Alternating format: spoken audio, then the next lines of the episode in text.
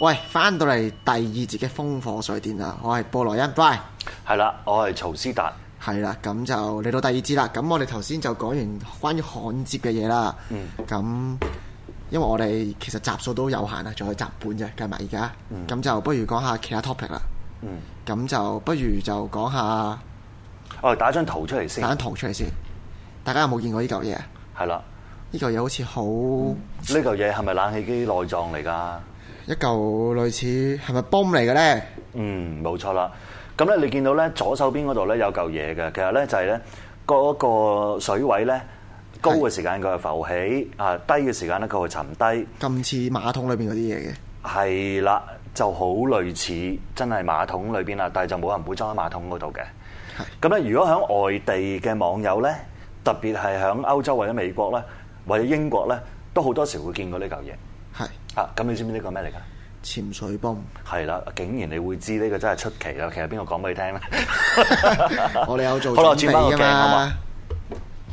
好係啦啦，咁咧潛水泵，咁點解咪香港你真係好難即係想像即會係你除非係潛水嘅啫，呢個咪爛 get 嚟㗎？ 潛水啊，唔關嗰個潛水泵事嘅，係冷機嚟啫，係咁誒，呃咁喺乜嘢狀況之下，其實會涉及潛水泵咧？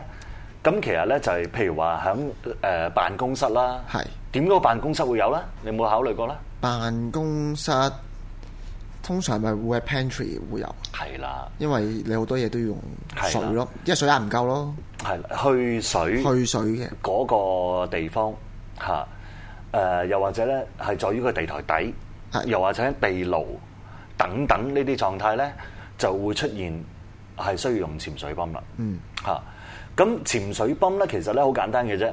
如果你喺 pantry 裏邊裝，或者喺誒屋企裏邊裝咧，其實一個大嘅鐵箱。係個鐵箱裏邊係儲藏廢水嘅，然之後裝個將個潛水泵咧就擺咗喺個鐵箱裏邊。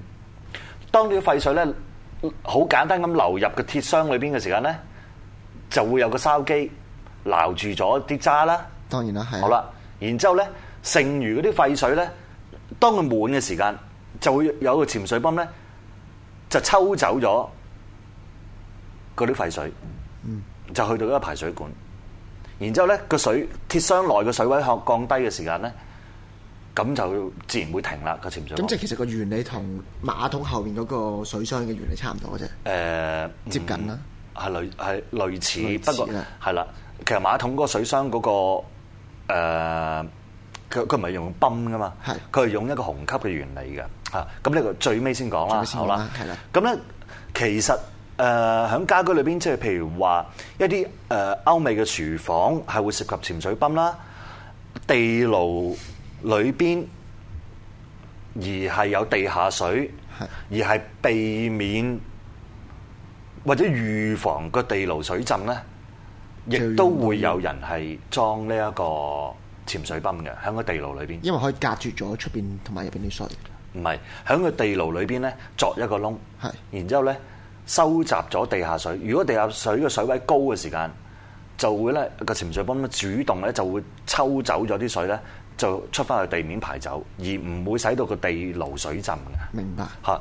咁可能誒誒、呃呃即係香港會有呢樣嘢嘅機會係極少噶啦即，係香港比較少用少見係啦，冇錯，啦。但係唔代表誒呢樣嘢係呃唔存在唔存在嘅喎。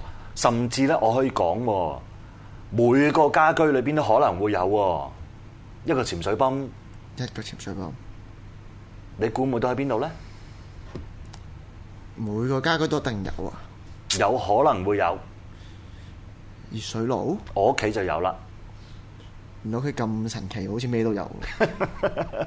你屋企肯定好大冇錯啦，，呢一個咁嘅機器咧，一個袖珍版咧，其實就擺咗喺你嘅洗衣機裏邊啦，洗衣機係啦。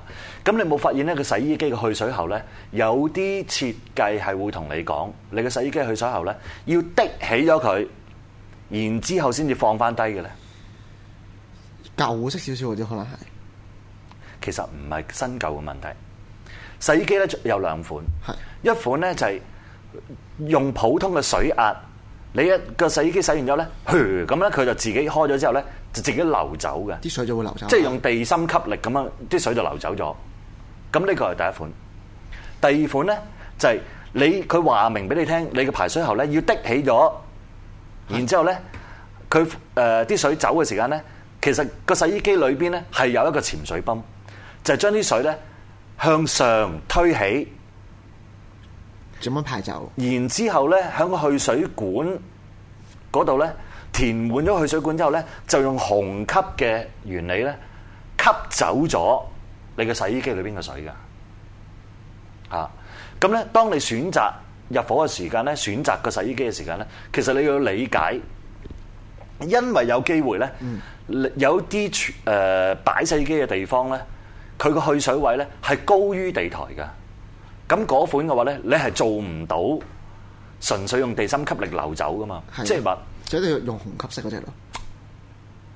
一定要用內置有誒誒、呃呃潛水泵嗰只，係啦，係啦。咁其實咧，所以咧，我而家講緊呢樣嘢咧，就可能會好多家庭主婦咧就會即刻明白啦。因為咧有啲去水位咧，即係譬如你地台個去水位，你擺洗衣機嘅地台去水位咧，未必一定喺地面嘅。通有時候有機會係高咗高過地面係，咁嘅話咧，你嘅洗衣機就無法去水啦，去到嗰個位，要除非你將個洗衣機咧晾到好高啦，即係咁樣樣係啊。咁呢個又唔合理噶嘛，啱唔啱啊？咁所以咧，喺個電理設計裏邊咧，洗衣機咧就係比較特殊啲嘅嗯嚇呢一樣嘢。咁換句話說咧，其實大家明白咗呢個原理嘅時間咧，你就要理解啦。洗衣機嘅去水喉咧係唔可以裂開嘅。嗯所以一裂開否則嘅話咧，佢一入咗氣嘅話，佢咪冇虹吸嗰、個嗰、個嗰個功能冇咁嘅作用。係啦，冇咗嗰個物理現象出現啦，咁會使到咧洗衣機去水咧都會出現問題。咁但係咧有利亦都有弊啦，啱唔啱啊？咁當你嘅洗衣機裏邊誒，譬如話你洗衫嘅時候有好多棉絮噶嘛，係係嘛？咁有機會塞咗個嗰個潛水泵㗎喎，潛水泵啱唔啱啊？咁所以咧洗衫嘅時候咧，必須要落嗰個隔渣嗰個嗰個嘢啦，嗰個嘢啦，然之後嗰個最定期去換，即係啦，係清洗，要清洗啦，係啦。咁啊，誒、誒，其實成成件事嘅原理就係咁樣嘅。咁啊，喂，我想問一問咧，控制員，我哋睇第一節係咪講咗廿幾分鐘？其實我哋已經開始進入 O T 咯喎，而家但係冇辦法啦，大家想支持我哋俾錢，我哋都冇咁嘅機會啦。係啊，所咁以咧機所會以要咧珍惜。其實咧。呢跟住落去咧，呢今集啦，同埋下一集啦，我哋不單止 O T 啦，其啊實呢個都好有象徵嘅意義嘅，就係咧，我哋冇月費收，但我哋咧都係努力做好自己嘅節目，就唔好咧俾嗰啲咁網絡遊魂咧就話純粹咧呢個曹思達咧係好貪錢先做呢個節目，就係咁樣樣。係咁你貪唔貪錢嘅？咁你使唔使喺呢個都市裏邊生活，使唔使用錢㗎啦？我問下你哋都係，唔使啊咁你緊買盒張。飯都要俾錢㗎，係咪啊？係搭車都要錢啊，係啱唔啱啊？好啦，咁咧誒，我睇下避開咗諗一問題諗啦頭先潛水泵嗰度有冇仲有冇嘢啊遺留啦，遺留喂先。如果冇嘅話，就我哋好似好耐冇答過啲家庭觀眾嘅問題喎。係儲埋啦，尾二啊，最後機會啦尾。尾二兩集，啊咁就咁如爆果晒啦係仲有，如果真係仲有家居問題嘅話咧，就趁最後呢個星期嘅機會啦，咁喺咧就可以個電郵 My Radio 嘅，又或者你 YouTube 下面留言，我哋都會睇嘅。係啦。係啦，咁有咩家居問題？喂，之前啊秘書小姐呢個問題咧，你好似未答喎。你講咗話之後答，之後答，答到而家都未答喎。係啦，我冇記錯咧，誒、阿秘書小姐咧嗰、個問題咧就係話誒佢屋企個馬桶啊、廁所個水箱咧，要撳兩嘢先有水啊撳兩嘢先有水出嘅咁係啊樣啦。咁咧一講呢樣嘢咧，就涉及咧喺家居裏邊唯一一樣嘢，嗯，會出現會用到嘅就係鹹水啦，淨係得個馬桶嘅啫。係係啦，啦啊就係馬桶啦。咁香港有冇地方用淡水沖廁嘅？你知唔知？有，係啦，以我所知，以前嘅沙田係好似用淡水嘅，啊呢個我都未聽過，因為我係啦，有有人同我講過嘅。啊，咁咧，無論你鹹水或者淡水啦，係或者個情況係點樣樣啦，咁咧首先第一樣嘢咧就係要理解究竟咧你自己個單位裏邊咧，喺個鹹水水管嗰度咧係咪有個閘掣喎？係，即係要集咗啲水先啦，首先。就算唔好講話維修啦，你起碼都要理解喎。因為點解咧？有啲私家樓咧，據我所知咧，就係話由樓層裏邊去供鹹水俾每個單位咧，其實係以樓層先有閘掣嘅喎。即係一層咁樣集，唔係一個單位一個單位。係啦，或者誒一層裏邊有兩個閘掣，而其實一個集制控制咗幾個單位嘅喎。係咁因此咧，譬如話大家買樓啊，又或者誒誒、呃呃會去到一個單位嘅時間咧，用緊鹹水咧，你要記清楚究竟喺你嘅單位裏邊或者係咪有一個獨立嘅集制？嗯，如果冇嘅話，咁你點樣維修啊？咁就應該要申請㗎啦。你就要揾大廈嘅管理處咧，響樓層嗰度刪咗。咁其實你會影響第二個單位嘅喎咁。當然成層都俾你影響到啦。係啦，冇錯啦。咁因因此咧，呢樣嘢大家一定要清晰知道啦。係好啦，咁咧而咧，其實家居裏邊嘅大災難，除咗火燭之外，爆埋爆死佢啊！咁啲有屎咁啊，梗係犀利 咁啊啦大災難啦。正常都唔會嘅，係。第除二個非大你罪儲埋啲屎啦，啱 唔啱？都唔會咁多屎嘅。咁咧就係鹹水喉爆裂啦，係啦啊啱唔啱鹹水喉因為鹹水喉咧，如果你爆喺個地台裏邊咧，佢會會經過個地台就揦爛你啦滲入咗誒地台嘅石屎嘅裂縫咧，微小嘅裂縫咧滲入咗一個鋼筋啦。嗯咁、如果爆鹹水嘅話咧，其實呢個咧就係一個大災難嚟㗎嚇，而佢唔會即時出現，但係咧誒將會呢一件大事嚟㗎。有排維修啦，係啦，十年後就會出現一個好大嘅問題啦。好啦，因為石屎個鋼筋啦嚇會裂開啊，等等等生等鏽啦啦。咁因此咧，在於我咧，我係誒、呃完全唔會建議係自己喐手去搞個馬桶水箱嘅。即係馬桶水箱有咩問題呢？就唔該係啦揾翻專業嘅師傅去搞啦。冇錯啦，係啦。咁咧，而咧，誒、我甚至倒翻轉頭咧，就係話，當你發現自己嘅單位裏邊嘅鹹水喉係冇閘掣嘅話咧，就直情係向呢一個管理處或者你嘅物業管理公司咧，求助就求助咧，就停咗個鹹水渠，而係揾專業嘅人士幫你加裝一個獨立嘅閘掣添。咁就有咩事起上嚟咧，你都可以閘咗自己間屋。冇錯啦，係啦。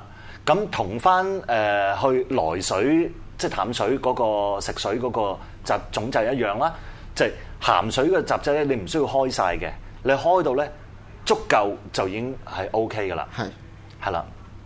咁好啦，咁變咗咧，阿秘書小姐嗰個問題咧，其實我簡單去講啦，就係話誒，其實咧一個誒、呃、馬桶裏邊嗰個 mechanism 係點樣樣咧？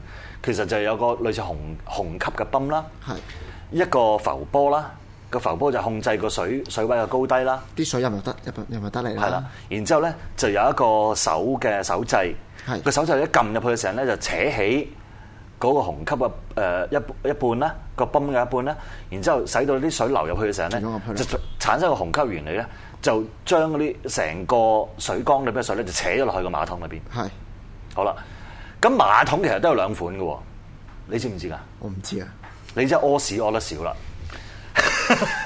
關咩事嘅 啫？其其實咧馬桶咧都有屙兩款屎就識嘅馬桶噶啦咩？係啦，咁啊馬桶咧有一款咧就係你撳咗佢之後咧，嗰啲水咧就係正常咁樣沖走啦。係啊另外一款咧，你會發現咧，一扯咗落去之後咧，佢嗰個去水嘅時候咧，佢會成一個漩渦噶係嚇。咁如果我冇記錯嘅話，北半球就係逆時針轉啦嚇。 咁咧轉嘅時候咧，其實咧個馬桶嘅去水位咧，亦都可以容許佢產生虹吸嘅原理，而吸走馬桶內嘅廢物嘅。係，係啦，咁變咗咧，你選擇馬桶嘅時間咧，就其實可以都有另外一個考慮。咁買嘅時間咧，亦都可以即係知知多一樣嘢咯。啊，咁變咗咧，誒、我就唔會建議自己去搞嘗任試何嘢啦去搞個水箱裏邊嗰個嗰、個泵啦。所以咧，秘書小姐就唔該你去揾師傅去搞啦。係啦，記得睇冇錯個啦節目嘅秘書小姐。係啦，咁另外仲有問題喎喂。，仲有呢，我哋一個好一個聽眾啊，就問佢嘅電熱水爐，佢嘅熱水爐有啲問題，就好奇怪嘅。開咗熱水爐，suppose 有熱水有熱水噶啦，跟住佢就水龍頭諗住洗下手，諗住暖水啊，怕凍啊，跟住開熱水掣，發覺冇熱水喎、點算呢？就以為個熱水爐壞啦，佢去沖涼呢就冇問題。跟住有一日唔知點解佢就咁特別，就諗住開住個花灑嚟洗手，咁就發覺咦點解開住個花灑洗手就有熱水，熄咗個花灑洗手又冇熱水呢？呢個咁奇怪嘅現象。係啦，咁其實咧，響啟誒個氣體式嘅熱水爐，佢係即熱式嚟嘅，即係係啦一開就即刻熱噶啦，高級係嘢啦嚟嘅。氣氣體式又或者電嘅熱水爐，無論你儲水式啊儲水式就唔係嘅，係誒即熱式啦嚇。即熱式總之咧就係話你要有水嘅流動，你先至會誒、呃帶動到部機會喐啦，係帶動到部機。咁佢始終都有個水水流，佢先會喐噶嘛。係啱唔啱啊？咁喺呢個情況出現就係話，啊喺個面盤開熱水就冇，但係向花灑開咧就有。咁啊有得兩個可能性嘅啫。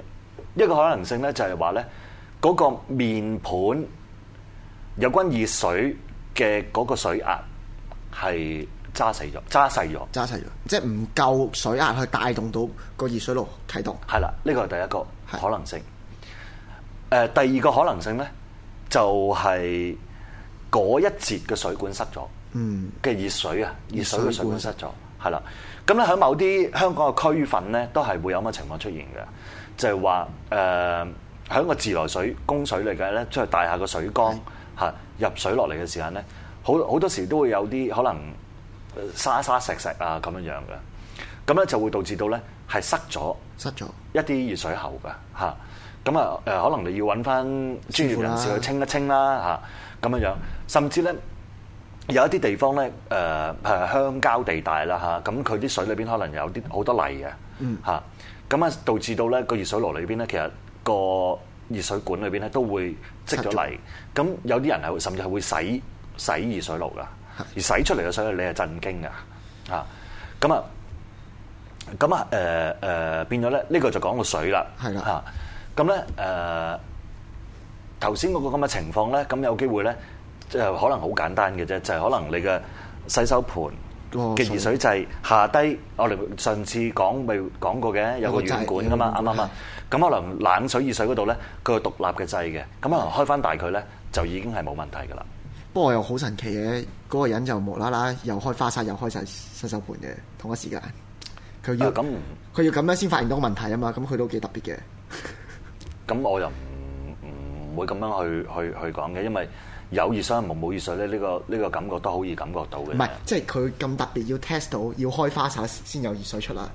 咁呢個世界怪人係特別多噶啦，你都明嚇。咁誒、呃好啦，咁啊講到咧，其實咧今集咧最尾最尾咧係啊 overrun 咗咁耐咧，就係講到水嘅。嗯咁我就 guarantee 我哋下一集最後一集係啦，就都係會講水嘅。係嚇，咁等於荷包一樣，冇水就唔掂嘅。所啱唔啱啊以大家繼續支持 My Radio 嘅其他節目啦。係啦，我咁哋咧就大家記住交月費，都係要交月費，不過交俾第二啲節目嘅月費係係啦係啦，或者買下《癲狗日報》嚟睇都得㗎。係咯，睇下《點解日報》啦。好啦，咁我哋下一集最尾一集同大家見面啦，好，拜拜。拜拜。